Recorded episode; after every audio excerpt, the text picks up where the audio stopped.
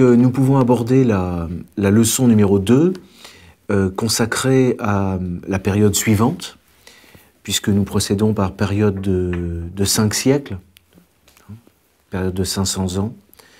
Donc l'heure qui vient est consacrée à la période qui va de 500 avant Jésus-Christ à Jésus-Christ précisément. Euh, je, rappelle le, thème, hein. on s'intéresse à, à l'histoire de la science juridique euh, dans une perspective euh, d'introduire euh, effectivement à l'exercice de cette science. Hein. Le but, c'est au, terme des séances, de commencer à, faire du droit. Et à la lumière de ce qu'on aura compris de, de, ce en quoi consiste cette, cette science du droit. Hein. Je, je, reviens juste sur une chose que j'ai dite la dernière fois.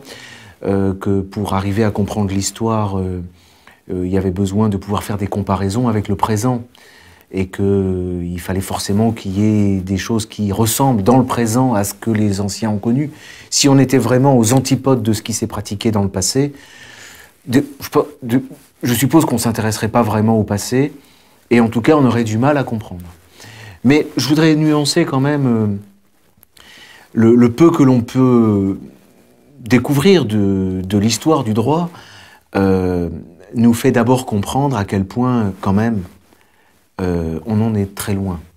Et c'est une leçon euh, d'humilité, et c'est une leçon qui est là pour aussi nous, essayer de nous enseigner des solutions pour sortir un peu de la crise contemporaine. La plupart des historiens du droit ont toujours considéré que le droit contemporain était en crise. C'est un trait euh, vraiment caractéristique des historiens du droit.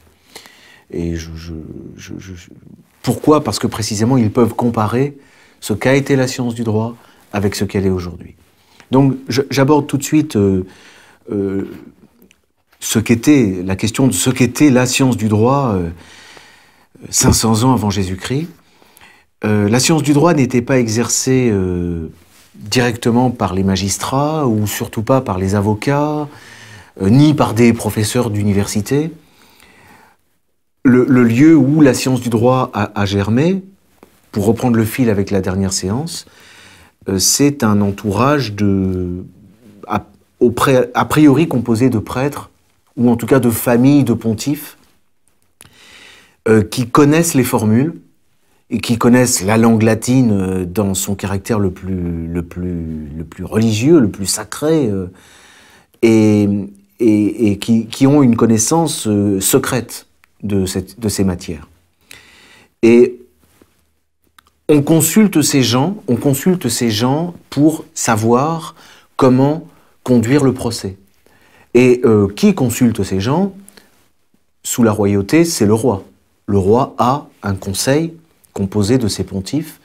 Et lorsque les gens viennent le trouver pour euh, résoudre leurs conflits, euh, pour, demander à ce qu'un arbitre soit désigné pour que le conflit soit résolu, conflits de toutes sortes, conflits de voisinage, conflits comme de nos jours, des conflits de, d'écoulement des eaux, des conflits de, limites entre les propriétés, des, des conflits d'héritage, de, succession, de, des conflits de violence, de coups. De, bon.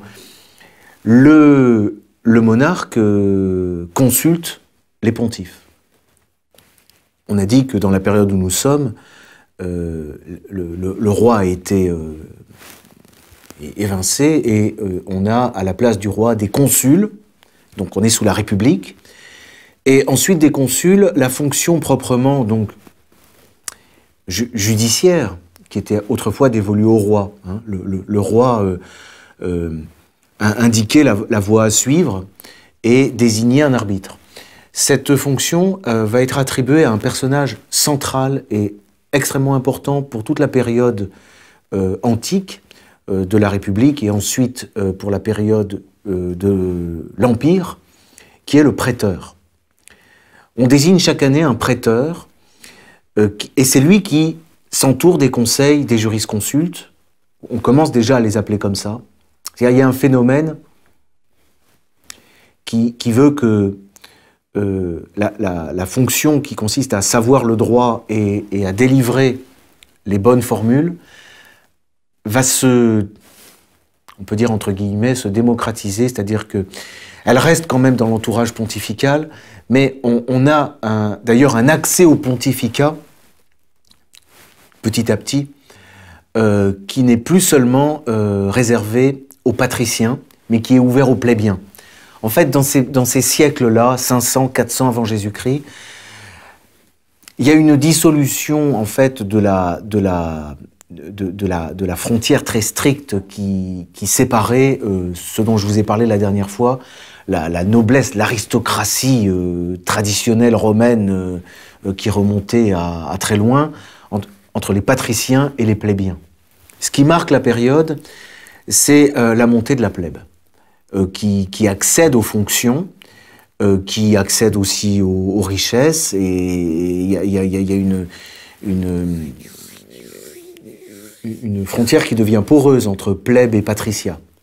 Euh, d'ailleurs, au sein du patricia, euh, les, vieilles règles claniques euh, ont tendance à se dissoudre également. La, famille reste un, socle important dans la société, mais, le clan tend à être oublié comme, comme institution. Enfin, les vieux clans se perdent, mais le clan reste une structure présente dans l'entourage familial immédiat. Pour ces époques de 500 avant Jésus-Christ, bon, dans tous les manuels d'histoire, vous allez, vous allez entendre parler forcément de la loi des douze tables, qui illustre bien euh, cette montée de la plèbe, puisque c'est une revendication de la plèbe envers les vieilles familles patriciennes. La plèbe veut que l'on sorte du secret des formules. Juste nous rappeler ce que c'est que la plèbe La plèbe, ce, sont euh, toutes les populations qui n'appartiennent pas aux, tribus euh, euh, fondatrices de Rome, aux tribus qui sont intégrées, plutôt aux tribus qui sont composées de clans, donc de nobles, Le, patricien, c'est celui qui peut nommer ses pairs. C'est-à-dire, le patricien, c'est celui qui appartient à un clan, un clan qui est intégré à la, cité romaine et dont un représentant siège d'ailleurs au Sénat. Toute personne qui n'a pas euh, de représentant, en somme, au Sénat, euh, fait partie de la plèbe. Ancien ennemi soumis, euh, immigré, toutes sortes de, personnes peuvent être membres de la plèbe. Donc les plébéiens réclament, en fait, on, pourrait dire la transparence, c'est-à-dire ils veulent connaître les formules, ils veulent que le droit cesse d'être quelque chose de secret. De manière contemporaine, en Grèce, à ce moment-là, il y a aussi un phénomène de démocratisation. Et c'est pas un hasard si euh, les Romains envoient une délégation en Grèce pour euh, demander euh, des lois écrites. Ils en reviennent avec les fameuses douze tables. Il ne faut pas avoir son attention trop détournée par ces douze tables, parce qu'elles correspondent à une à une époque du droit, à mon avis, qui, qui ne correspond pas, qui est déjà dépassée et qui ne correspond pas à la, à la fibre latine, à la fibre romaine. ces douze tables sont à peu, près comparables à ce qu'on trouve ailleurs en Grèce. On pense que c'est à l'époque que la Torah euh, est mise à l'écrit, donc euh, chez les Israélites. Euh, elles font penser à ce qu'on a connu plus, plus loin, de manière plus lointaine avec euh, le code d'Amourabi, le code, d'Amourabi. Bon, ce sont des lois anciennes mode. Euh, ce, que les Romains vont, vont, vont instaurer ou vont, vont, même découvrir comme, comme science juridique euh, n'a que peu de rapport avec, avec la loi des douze tables. ça, ça, ça c'est la conclusion auquel, auquel je suis je suis arrivé, euh, je, vous en fais part. Euh, on, trouve, euh, pour, que vous ne vous en fassiez pas un, monde, la loi des douze tables contient des... D'ailleurs, contient quoi? On n'en sait trop rien. on ne peut que les, les, reconstituer à la lumière des citations très tardives qui en sont faites par des auteurs qui sont eux-mêmes cités par d'autres auteurs. Donc, elle contenait sans doute des règles très, très précises, mais, formulées de manière euh, un peu lapidaire. rien, rien, rien qui ressemble à ce, que va devenir la science du droit romain. Il y était question de l'exécution, euh, un peu de la procédure civile. On y réglait la question du dépôt, de l'usure, qu'on interdisait évidemment, de la tutelle, des successions, la puissance paternelle. J'ai prévu de vous donner un, un, exemple de disposition qui pouvait être contenue dans la loi des douze tables, une disposition euh, qui est de celle que nous étudierons lorsque nous aborderons de manière concrète donc euh, euh, cette fameuse science du droit. Il y a des dispositions qui remontent à cette époque-là. Quand on fait du droit des successions, on envisage des règles, par exemple, une règle qui disait qu'il ne pouvait pas y avoir de succession, de transmission du patrimoine entre une mère et ses enfants. On expliquera pourquoi. Mais les enfants ne peuvent pas hériter de leur mère. Et une autre règle prévoyait que si la fille hérite de son père, une fois que la fille décède, ce sont donc pas ses enfants qui héritent d'elle, mais ses frères ou ses oncles. Voilà. Des règles très comme ça précises. Euh, la loi des douze tables donc est un témoin de cette euh, fameuse lutte euh, que les marxistes ont, beaucoup mis en valeur, une lutte entre la, la plèbe et le patriciat parce qu'on y voit une forme de lutte des classes, justement. Euh, une remarque quand même, c'est euh, l'importance donc à cette époque de l'apparition de l'écriture dans la matière juridique, parce qu'on demande à ce que les choses deviennent écrites. Alors, elles le sont de toute manière. L'écrit a certainement, ça demanderait, comme beaucoup des thèmes que j'évoque avec vous, ce sont des thèmes que je ne fais qu'évoquer et qui sont là pour vous introduire à, donc à, la, discipline. Mais euh, chacun des thèmes peut être creusé, discuté en soi. Hein. Euh, l'apparition de l'écriture a sans doute un, rôle euh, très très important, ne serait-ce que pour vous donner une idée, dès lors que le, savoir n'est plus transmis oralement directement par, par d'un maître à un disciple, mais que le disciple a accès à l'écrit, il peut se livrer à une comparaison entre euh, ce que lui dit euh, son enseignant et ce qu'il euh, trouve d'écrit émanant d'enseignants qui ont une autorité, une, aura, à mon sens, hein, supérieure au professeur. Parce que le professeur est en chair et en os, il est vivant, avec ses défauts, alors qu'il y a dans l'écrit une autorité, quelque chose qui en impose. Et donc, euh, il peut y avoir également un conflit sur l'interprétation de l'écriture qui se livre. Enfin, ça déclenche toute une série de, processus. Et, sans doute que la, science du droit, euh, euh, comme beaucoup d'autres disciplines, est née de, l'apparition de l'écriture. Je vous parlais tout à l'heure des, des, des, jurisconsultes. Déjà, on ne peut plus parler uniquement des pontifes, mais des jurisconsultes qui délivrent donc des formules aux, magistrats qui leur demandent comment agir, ou aux plaideurs qui viennent les voir pour savoir comment mener le procès. Bon. Ces formules donnent lieu également à des, à des écrits, mais des écrits qui, dans un premier temps, sont tenus secrets, jusqu'au jour où ils sont divulgués. Mais divulgués de manière violente, c'est-à-dire que historiquement, on a un certain euh, Cnaeus Flavius, en 304 avant Jésus-Christ, euh, qui était au service euh, d'un prêteur, donc était, je crois même, je crois même que peut-être son, esclave. Enfin, j'ai pas en, tête exactement sa fonction, mais il, divulgue par une soustraction frauduleuse des formules. Il les divulgue. Et alors, ça déclenche quand même quelque chose d'important parce que désormais, les jurisconsultes ont euh, un texte à, commenter et à discuter. Donc ça, c'est un moment important dans l'histoire du droit. Euh, le, cercle pontifical ou le cercle des, des, jurisconsultes, euh, dans ces époques encore reculées, lorsqu'il est consulté sur les formules, quelle formule adopter Est-ce que dans ce cas on peut, on peut donner une action quel type d'action, comment décider euh, dans tel euh, problème. Euh, ce, livre a, une, comme je vous le disais la dernière fois, ce livre encore, à cette époque-là, la mentalité romaine est en, est en marche, et donc c'est une approche casuistique, c'est une approche scrupuleuse, comme je vous le disais, c'est une approche qui consiste à, isoler les problèmes dans leurs plus petites composantes, à ne jamais parler de manière générale sur des, points trop abstraits, mais une attention scrupuleuse aux détails et à la précision des formules, etc. Bon, ce sont des choses que l'on verra de manière euh, concrète euh, quand on verra déjà un, dossier. Bon.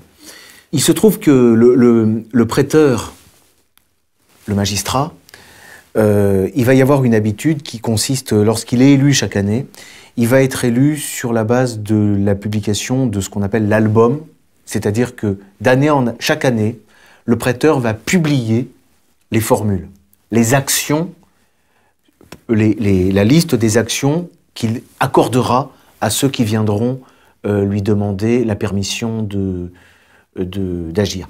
Bon, il y, a quelque chose de, très particulier dans la procédure romaine et euh, que beaucoup tiennent, comme Max Weber euh, et puis bien d'autres, pour une des clés du génie juridique romain. C'est que, que, lorsque vous avez un litige avec quelqu'un, vous devez donc d'abord aller voir le prêteur. Et c'est le prêteur euh, qui va, euh, en somme, résoudre votre litige, mais en droit. C'est-à-dire, il, va, il va dire quelle est la règle applicable qui va permettre de, trancher votre, votre différend. Mais il ne va pas aller regarder si, en fait, cette règle va vraiment s'appliquer compte tenu de ce qui s'est réellement passé.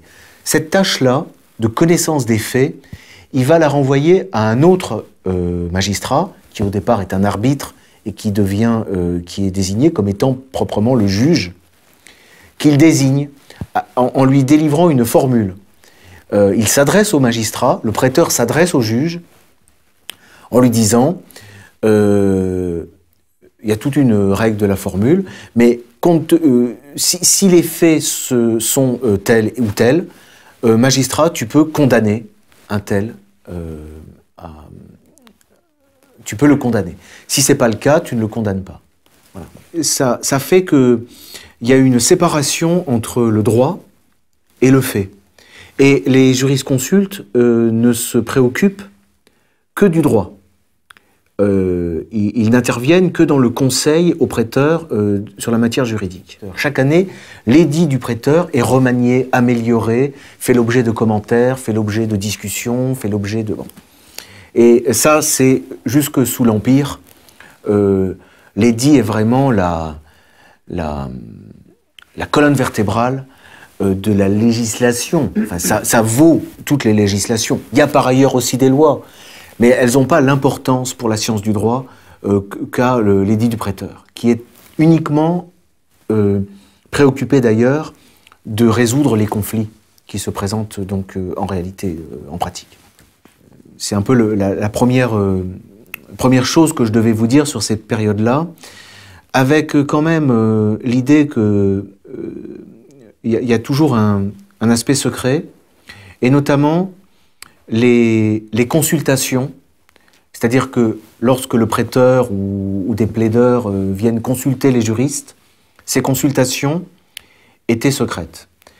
Euh, jusqu'à un autre nom fameux, 250 avant Jésus-Christ, vous voyez quand même on, avance, c'est Tiberius Coruncanius, qui était grand pontife, donc qui était euh, Pontifex Maximus, et qui le premier a euh, ouvert au public les consultations. C'est-à-dire qu'il rendait des consultations devant euh, des auditeurs. Alors, les consultations, comment est-ce qu'elles avaient lieu?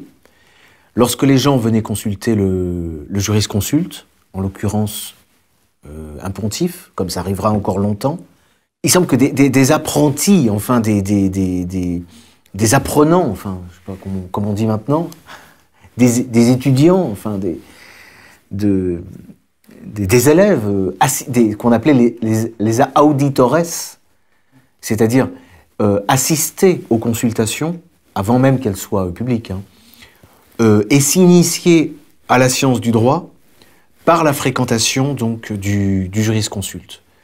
Assistant d'année en année, euh, consultation après consultation, à la manière dont, dont le jurisconsulte résolvait les cas, c'est ainsi qu'ils ils apprenaient. Bon. C'est un mode d'initiation qui n'est pas propre euh, à la science juridique. Hein. On le trouve dans euh, d'autres domaines et surtout dans d'autres sociétés. Bon. Donc il n'est pas étonnant et il est absolument, quasiment certain que effectivement l'enseignement se déroulait de cette manière-là et non pas euh, par un apprentissage euh, ingurgité et recraché et répété. Bon, ça c'est c'était par euh, et, alors le le, le jurisconsulte avait la possibilité que ce soit devant la personne qui le consultait ou de manière plus discrète, disons, de euh, discuter avec ses étudiants, les auditeurs, des cas qui lui étaient soumis. Euh, et par ailleurs, il est certain que non seulement les cas concrets, pratiques, étaient discutés avec les, les auditeurs, mais euh, également, à l'occasion de ces discussions, était évoquée encore euh, la vieille casuistique, euh, disons, scolaire, c'est-à-dire les cas qui étaient enseignés et, qui étaient étudiés et discutés parce que l'on savait que ces cas-là, si on se concentrait sur leurs difficultés, ils avaient la vertu justement de, former, disons, au concept. Selon une technique euh, qui consiste à, non pas à, poser des questions de manière générale, mais à poser un cas, à le résoudre, et puis à enchaîner aussitôt avec un second cas, et puis un troisième, et l'enchaînement étant méthodique la pédagogie se déroulant de cette manière-là. Donc euh, il n'est pas étonnant que euh, au IIIe siècle avant Jésus-Christ, deuxième siècle avant Jésus-Christ, disons plutôt deuxième siècle avant Jésus-Christ, on, commence à voir apparaître une littérature proprement juridique et qui se présente euh, d'abord, effectivement, comme des recueils de cas, comme des, des ouvrages où on voit, mais euh, tout de suite, on critique le désordre. On ne voit pas l'ordre. Euh, et on ne voit pas, comparé aux traités de philosophie grecque, parce que la comparaison se fait automatiquement, d'autant que les jurisconsultes et les, pontifes sont souvent des gens qui, au, au deuxième siècle, sont allés étudier en Grèce où là, alors ça c'est un, élément, c'est une donnée importante, parce que Grèce, euh, on est déjà depuis deux trois siècles. Euh, Aristote, euh, c'est déjà le quatrième siècle avant Jésus-Christ. Hein. C'est-à-dire que la grande époque des sophistes, la, grande époque de, de l'étude de la, parole et de la, méthode pour convaincre, elle a déjà euh, beaucoup d'expérience. Donc, ces, ces Romains ces latins sont, sont bénéficiaires euh, de cette euh, science euh, de la parole et de, la rhétorique et de la logique. Donc il est certain qu'ils ils reviennent de ils reviennent donc d'Athènes ou d'autres villes grecques, ou bien ils ont étudié chez, auprès de Grecs qui sont venus à Rome pour enseigner. Là, il y a de manière incontestable je ne sais pas si on doit la science du droit par là aux Grecs, je crois pas. Mais en tout cas, dans l'histoire euh, de la casuistique latine, c'est incontestablement un moment important. Parce que euh, les, Grecs ont, ont eu euh, de, l'influence au moins par, euh, par deux biais, et qui est, vous voyez comme quoi euh, l'histoire du droit est une introduction au droit. Parce que ce sont des, biais euh, qui ont toujours, encore aujourd'hui, énormément d'importance euh, pour, pour la méthode juridique. Il y a, quand, vous, quand vous avez euh, comme ça un, problème, un cas, euh, je sais pas, par exemple, comme on disait tout à l'heure, est-ce que les enfants peuvent hériter de leur mère? Voilà. Oui ou non? Vous avez deux techniques d'analyse du cas, déjà à l'époque et déjà chez Aristote, et ces deux techniques, elles vont s'opposer à Rome. Ces deux techniques que je vais vous détailler rapidement parce qu'elles elles, servent encore aujourd'hui. Vous pouvez prendre les choses d'abord sous l'angle de ce qu'on peut appeler la dispute. De manière ordonnée, vous pouvez dire il y a un cas, par exemple l'enfant avec sa mère, euh, l'enfant peut-il hériter de sa mère? Bon, il y a un cas. Et déjà, vous voyez, on a posé une question. Donc, ce sont des, catégories canoniques de la rhétorique. Le cas, la question, peut-il hériter? Parce qu'on peut poser d'autres questions à propos du même cas. Hein. Et on pourrait dire la solution. Le cas, la question, la solution. Et pour arriver à la solution, on peut être plus... On peut renforcer l'analyse encore. On peut poser qu'on a au préalable le pour et le contre. Vous voyez, vous avez les grandes catégories euh, euh, de, Encore aujourd'hui, si vous avez une interrogation à l'université euh, en droit, un cas pratique, vous aurez besoin de ces catégories-là. Si vous avez à analyser la décision d'un magistrat, aujourd'hui, vous pourrez aussi utiliser ces catégories. Le cas, la question, pour, contre, solution. Bon, ça, c'est euh, une découverte de la, logique et de la rhétorique grecque, et les Romains en héritent il est bien connu que les Romains sont les premiers héritiers des, Grecs. Donc ça, pour la science du droit, c'est important comme, méthode d'analyse. Bon. Et vous avez une autre euh, méthode, vous avez une autre logique qui est toujours difficile à articuler avec la précédente. C'est euh, la grande découverte d'Aristote, c'est le fameux syllogisme. Là, vous avez toujours, vous partez du cas, vous avez toujours la question et vous avez la conclusion, qui est la solution. Euh, simplement, euh, la clé de la conclusion est un peu différente, c'est-à-dire que, et même la façon de poser la question et la conclusion est un peu différente, mais j'aurai l'occasion d'y revenir. C'est-à-dire que question et conclusion sont composés euh, de deux termes, le petit terme et le, et le, grand terme, et que pour arriver de, pour, pour que la forme interrogative, pour passer de la forme interrogative à l'affirmation de la réponse, on passe par le moyen terme, qui permet de poser la majeure. Et c'est un moment important, parce que c'est là s'introduit la règle de droit, la règle générale. On pose une règle générale. Par exemple, les enfants n'héritent pas de leur mère. Et on pose un deuxième moment qui est un moment fondamental pour la science du droit, c'est la qualification juridique tel enfant, tel, enfant est le fils de cette euh, femme. Donc c'est bien, c'est bien sa mère. Conclusion, il n'héritera pas d'elle. Vous voyez? Bon. J'ai pris un petit peu de temps, euh, c'est important puisque c'est vraiment là une introduction et surtout, euh, je pense que c'est c'est un véritable bouleversement pour, pour le monde romain pour le monde romain euh, que l'introduction de, de cette opposition. Donc les, premiers, les premiers textes importants euh, ne sont pas euh, des lois comme la loi des douze tables ou les différentes lois ou les, les, ce qu'on appelle les senatus consultes, etc. Non.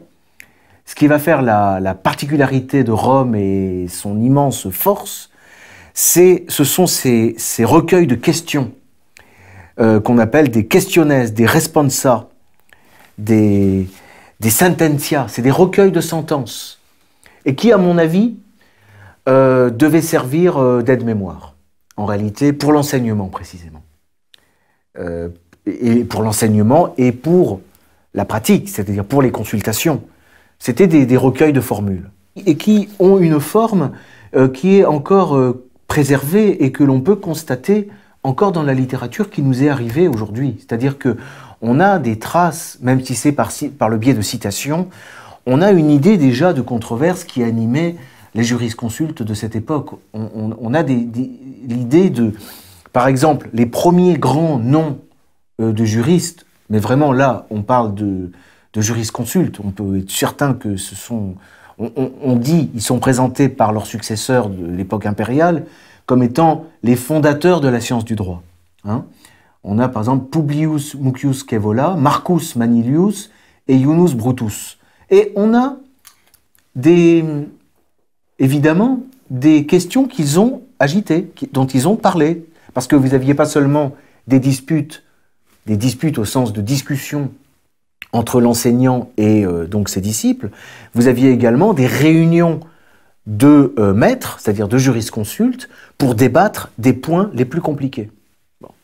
Et les, les, recueils de réponses contiennent les, les, grandes idées, disons, les concepts, les grandes solutions qui ont été données à l'occasion de ces débats ou à l'occasion des débats auxquels les, étudiants euh, participaient.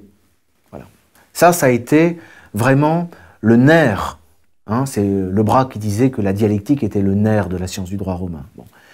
Le, la grande force du droit romain, c'est ça. C'est dans ces, dans, ces, dans ces disputes. On a par exemple, je vous donne une illustration, peut-être, bon voilà.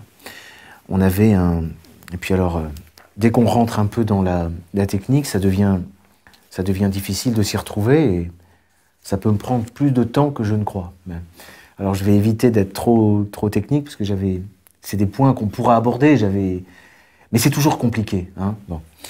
Au préalable, on disait que contre le voleur, on pouvait agir pour une durée visiblement indéterminée ou plutôt longue. Toujours est-il qu'une loi avait raccourci le délai au-delà duquel pendant lequel on pouvait agir. Une loi, je crois, avait décidé que après le vol, on ne pouvait agir que pendant un an. Et les trois grands jurisconsultes, les, les, juristes postérieurs les appelleront les, les les vétéresses, les vétérans, c'est-à-dire les anciens, euh, discutaient. Alors on a peu d'éléments, on a peu d'informations sur euh, comment ils en avaient parlé de quoi exactement ils avaient parlé. On sait qu'ils en ont parlé. Et euh, toute la science du droit scolaire consiste à retrouver les questions dont ils ont bien pu parler. Ils ont dû se poser la question de savoir euh, que faisait-on pour euh, celui qui euh, se faisait attraper alors qu'il avait volé il y a il y a deux ans. C'est la prescription en fait? C'est la, question de la prescription, oui. Il avait volé depuis plus d'un an après que la loi soit passée. Enfin bref, il faut envisager tous les cas. Je ne rentre pas dans le détail, ça pourrait mériter une séance en soi, ces questions difficiles, d'application de la loi dans le temps. Mais les Romains avaient déjà euh, fixé les, les... Oui? Alors, les, lois, c'est les jurisconsultes qui les, qui les élaboraient au fur et à mesure ou elles venaient du roi quand même Alors, non, ce qu'on entend. Alors, c'est une question importante parce que ce qu'on entend par, euh, par vraiment euh, par loi, ce sont les opinions des juristes émises.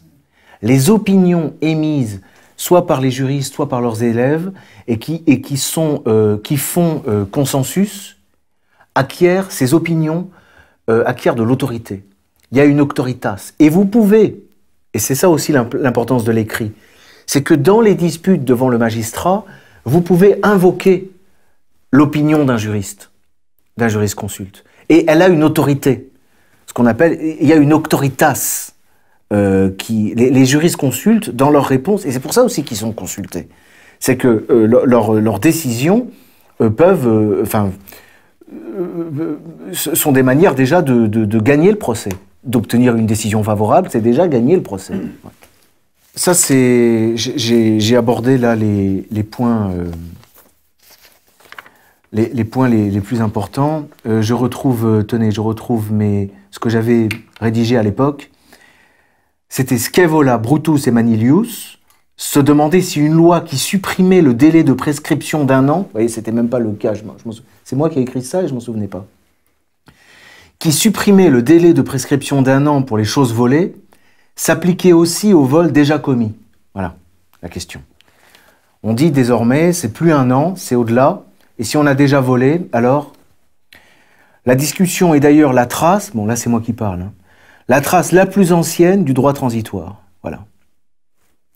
Elle est la preuve, à mon sens donc, que l'on ne savait s'il fallait considérer le point de départ du délai ou le cours du délai lui-même. Bon, ça c'est un peu compliqué.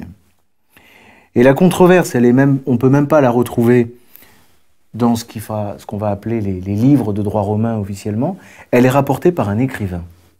Vous voyez? Olugel qui rapporte dans les Nuits attiques, qui rapporte cette controverse. Voilà. On a des controverses qui sont rapportées par, euh, euh, par Cicéron, par... Euh, bon, voilà. Cette leçon, elle est importante parce qu'en fait, on est vraiment là sur l'âge d'or de la science juridique. Toutes les époques qui viendront ensuite ne cesseront de, de renvoyer, de se référer à cet âge d'or. Avec cette, cette remarque que les, ceux de cet âge d'or, les vétéresses, eux-mêmes, euh, renvoyés à, euh, au grand passé glorieux. De... Mais précisément, c'est là qu'il va y avoir euh, une, une scission, en fait, dans les esprits, chez les jurisconsultes romains, dont j'ai à vous parler, et puis j'aurai terminé à peu près pour, pour aujourd'hui l'important qu'il y a à, à dire sur cette époque-là. Il n'y a pas seulement des discussions sur la façon dont on va résoudre le cas, encore que, on dit, certains ont tendance à, le à, donner des solutions en se fondant sur la rigueur, sans, sans pitié. Quoi. La loi est dure, mais c'est la loi. Alors que d'autres font déjà appel à l'équité. Il faut être équitable, et là, il faut considérer que... Euh, euh, il faut traiter un petit peu les enfants, les uns et les autres, de manière égalitaire, il n'y a pas de raison. Euh, euh, pourquoi est-ce qu'on n'hériterait pas de sa mère alors qu'on peut hériter de, son père, etc. Ce qu'on peut appeler un mouvement de dissolution hein, auquel nous sommes, dans lequel nous sommes encore aujourd'hui. Donc ça remonte à très loin. Mais il y a une autre scission qui est plus intéressante, qui est plus profonde, qui recoupe peut-être pas forcément celle-là, encore que elle la recoupe peut-être. C'est sur la façon dont, euh, justement, il faut écrire le droit. Et vous allez avoir une opposition entre euh, ceux qui euh, procèdent en fournissant des recueils de cas, les cas s'enchaînent, et moi je crois que c'est eux qui ont raison. C'est comme ça que le droit s'étudie, c'est de manière casuistique. Et d'autres, plus sensibles, disons, euh, aux sirènes de la logique d'Aristote et de, du syllogisme et du raisonnement romain, du raisonnement grec justement, qui disent non, c'est compliqué toute cette casuistique. Rentrer dans le méandre, être obligé de rentrer dans le méandre des cas les uns et étudier, discuter des choses qui sont pas certaines, qui sont pas claires, pour résoudre, pour résoudre, pour répondre aux gens, être obligé d'en passer par là. Il y aurait un moyen beaucoup plus simple. Rédigeons des lois générales, procédons par catégorie, classons les éléments, faisons des codes clairs, faisons des traités, mettons les choses en ordre. Et on n'aura même plus besoin des jurisconsultes. Et ça, euh, cet espoir, qui n'est pas le mien, parce que je crois que c'est peine perdue de croire que euh, c'est la solution, cet espoir, euh, on fait de l'histoire, mais c'est du présent. Cet espoir n'a cessé d'animer les esprits, que ce soit orientaux ou occidentaux. Encore tout récemment, euh, on a des réformes législatives qui se font au nom de la simplification. Et on veut, on veut éviter les termes juridiques compliqués. On veut que ce soit mis à la portée. En général, une loi qui veut simplifier, à tous les coups, elle complique. En tout cas, il y a cette opposition entre, euh, disons, les casuistes déjà, et les dogmatiques, disons, enfin les dogmatiques, les, partisans de la logique. Euh, il faut savoir que Pompée, un homme politique romain, et César, étaient plutôt des partisans de la codification. Sous César, il y avait le projet déjà de faire une, sorte de code. Euh, projet qui n'aboutira que bien des siècles après. Et projet auquel, d'ailleurs, euh, j'y reviendrai, mais quelqu'un comme Napoléon peut être, euh, peut être attaché. Hein. Le code civil est l'héritier absolument de, de cet esprit-là. Euh, les révolutionnaires voulaient se débarrasser des robins, enfin des, des, avocats, des magistrats, des, des, professionnels du droit. Ils avaient fermé les universités, il n'y avait plus d'enseignement du droit, et on avait le Code civil, qui mettait le droit à la portée de tous. Voilà. Et leur idéal, c'était la loi des douze tables. Il y, a cette tension. Il y a peut-être aussi euh, une opposition entre euh, ceux qui veulent procéder en apprenant des lois par cœur, et donc celui qui connaît les règles est à même de répondre aux questions qu'on lui pose parce qu'il a appris les règles valables. Moi, je pense que l'on ne connaît jamais mieux une règle par cœur que par euh, l'expérience que l'on a de la résolution d'une question. Je pense que entre apprendre une règle par cœur et se souvenir de la manière dont on a trouvé la solution euh, d'un problème,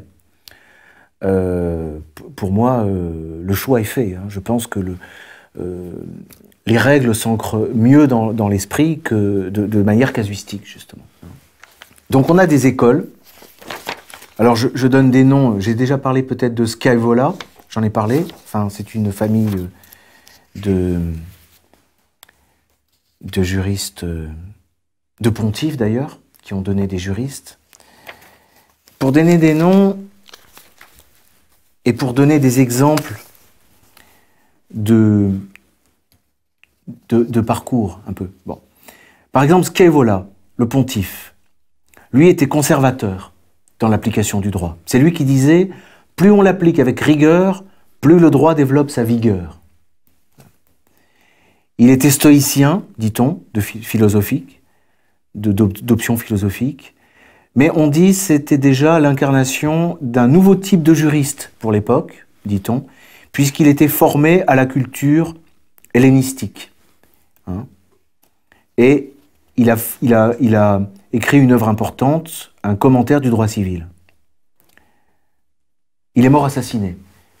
Oui, parce qu'il y a un lien étroit à l'époque entre ces hommes-là, ces jurisconsultes, et, et le pouvoir. Il y a, l'idée que euh, les vrais euh, gardiens de la cité eh ben, ce sont les jurisconsultes. Parce que ce sont les gardiens des traditions et ce sont les gardiens des formules. Euh, et il y a une sorte de responsabilité. Ça ne veut pas dire qu'on tient en très très haute estime euh, la science du droit romain, hein. la science du droit civil. Hein. Vous avez des dialogues de Cicéron euh, qui sont très intéressants à lire parce qu'on y voit justement une opposition qui nous fait dire que finalement notre science actuelle, elle est peut-être pas si loin des Romains c'est-à-dire que euh, Cicéron discute, euh, enfin, euh, redonne un, débat entre, entre, entre des Romains, il y en a un qui dit Attends, moi, quitte à étudier et à lire des ouvrages, je préfère lire de la, de la poésie, de la philosophie, de l'histoire, plutôt que de m'embêter avec des histoires de, gouttières et de séparation entre des terrains. Enfin, cette science du droit, vraiment, ça n'a aucun intérêt. Et je laisse ça à ceux qui, qui ont envie de s'embêter. Ce à quoi on lui répond qu'il ne sait pas de quoi il parle. On a Servius, qui lui est connu pour ayant justement euh, fait plus d'efforts dans euh, euh, l'idée de classifier la matière, de donner de l'ordre, de faire une classification selon la nature des éléments, notion par notion, de faire un arbre qui permettrait de ranger les règles et d'utiliser un ouvrage à utiliser pour éviter de passer par la casuistique. Et puis surtout deux noms très importants euh, à l'époque d'Auguste, donc juste avant, euh, c'est l'époque euh, de la naissance donc du, Christ. Hein. Et longtemps les chrétiens penseront que si Dieu s'est incarné à ce moment-là, sous domination romaine, c'est parce que le droit avait atteint un degré d'évolution et de perfection suffisant et par là, par son incarnation, Dieu voulait désigner la loi romaine comme destinée à euh, régir le monde entier. Ça, c'est ce qui se dira plus tard.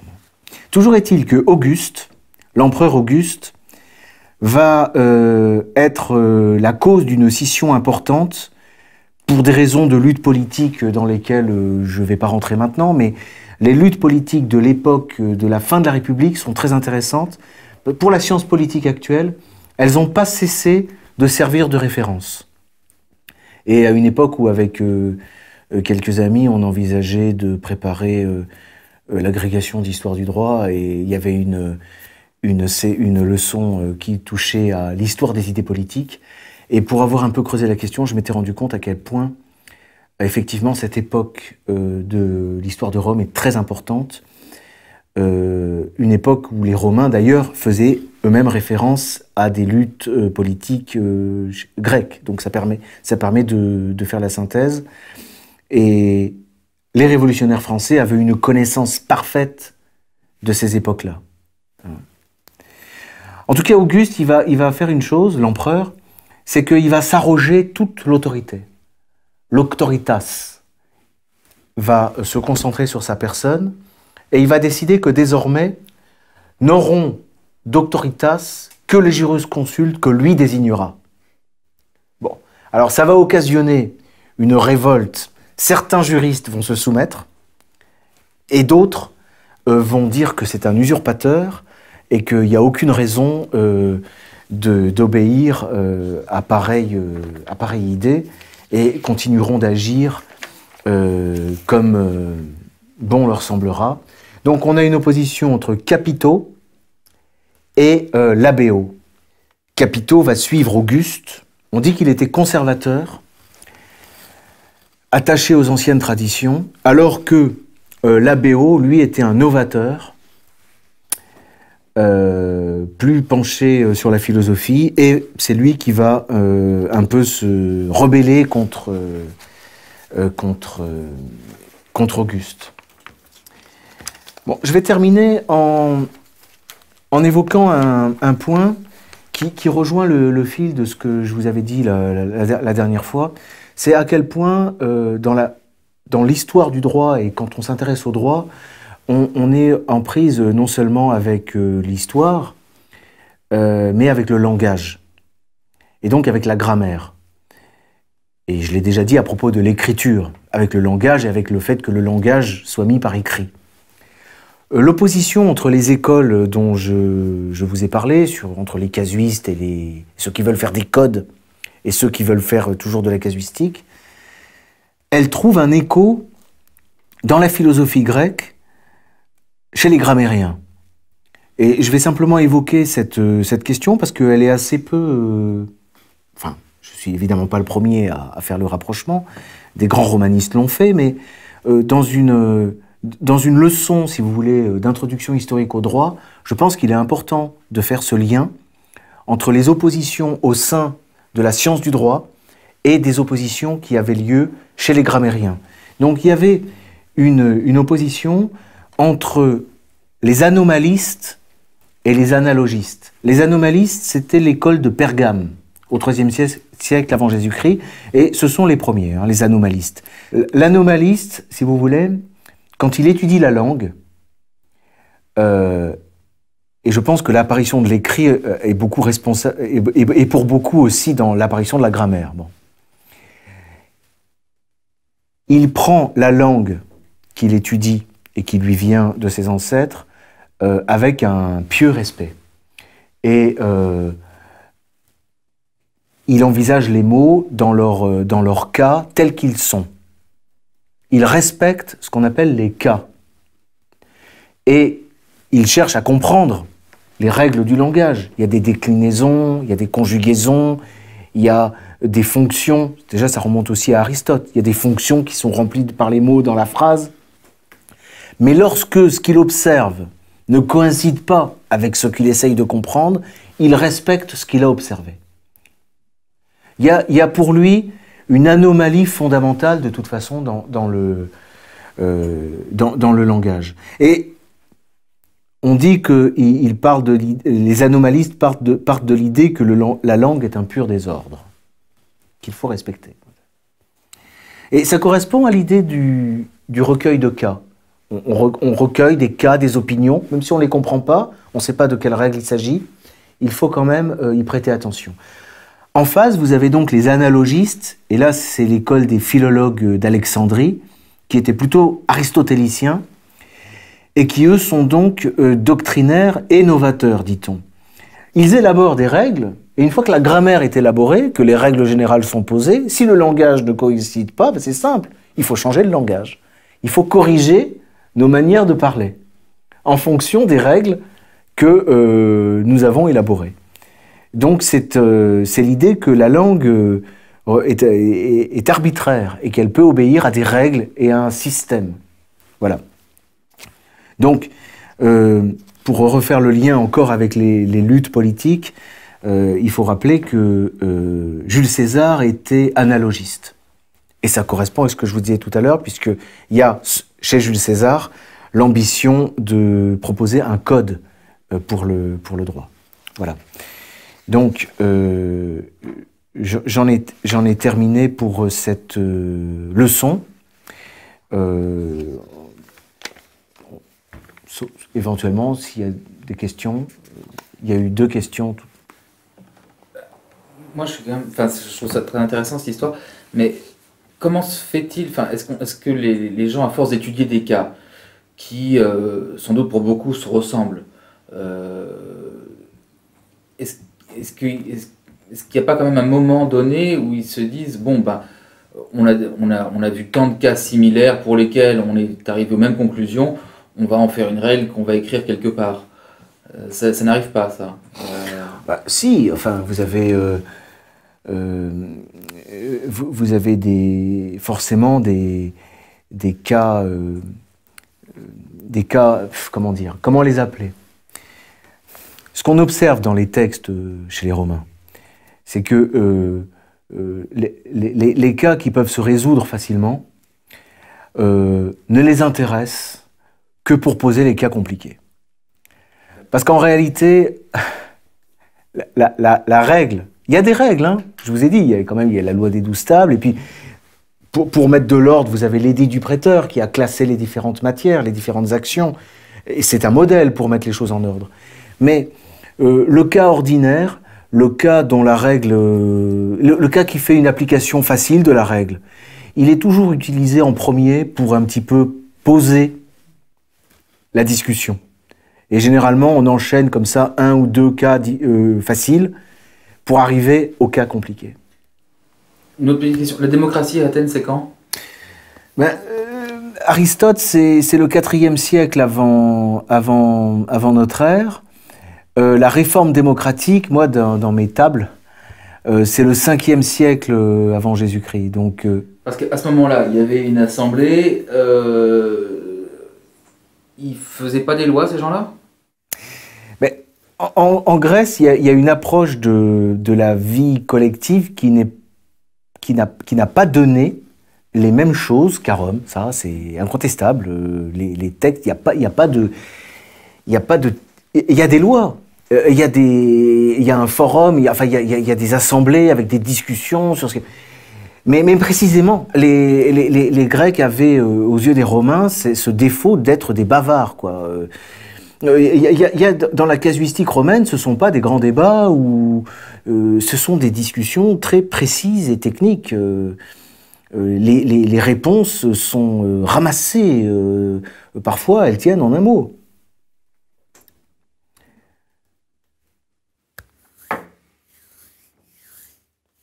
Bah, merci, maître. C'est moi qui vous remercie de votre euh, vigilance, et donc euh, nous avons rendez-vous pour la leçon 3 très prochainement.